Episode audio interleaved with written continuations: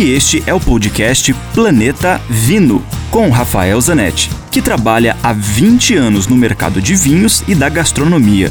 Aqui a gente vai te apresentar uma coletânea com todos os comentários do Rafael que são vinculados diariamente na rádio Ouro Verde FM em Curitiba. E, esporadicamente, também teremos episódios inéditos com convidados muito legais falando das relações entre vinhos com comida, com a música, com viagens, enfim, muitos assuntos legais do mundo do vinho, especialmente para você. E no episódio de hoje, o Rafael Zanetti vai trazer pra gente muitas curiosidades e informações sobre a uva Merlot.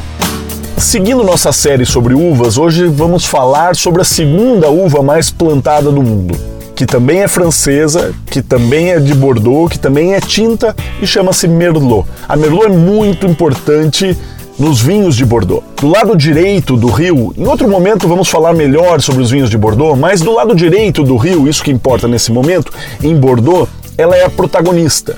Do lado esquerdo do rio, a Cabernet Sauvignon é a protagonista, mas na maioria absoluta das vezes estará acompanhada da Merlot. A Cabernet Sauvignon é mais intensa, a Merlot mais macia, mais delicada. Não é um vinho tão encorpado, mas é um vinho mais elegante. Muito aroma de cereja, os taninos, aquelas substâncias que amarram na boca, na Merlot são mais macios, permite-se tomar o vinho mais jovem. Existem muitas regiões que a Merlot entra no corte de uma outra variedade para maciar o vinho, deixar ele mais fácil. Isso é muito comum nos super toscanos, os vinhos feitos na Toscana, na Itália, com variedades francesas, misturadas muitas vezes com variedades italianas.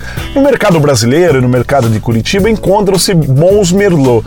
Não é muito comum, não é muito popular, sobretudo porque Chile e Argentina não produzem muito. Mas existem bons produtores. Existem produtores que fazem um merlot macio, elegante, que vale a pena provar. Um deles é a vinha Chocalan, do Chile, que está próximo a Santiago. Existe um Chocalan da linha Reserva, que é um vinho muito interessante para entender essa uva. Dúvidas? Escreva para mim, rafael.ph.grupovino.com. Lembre-se sempre, se beber, não dirija.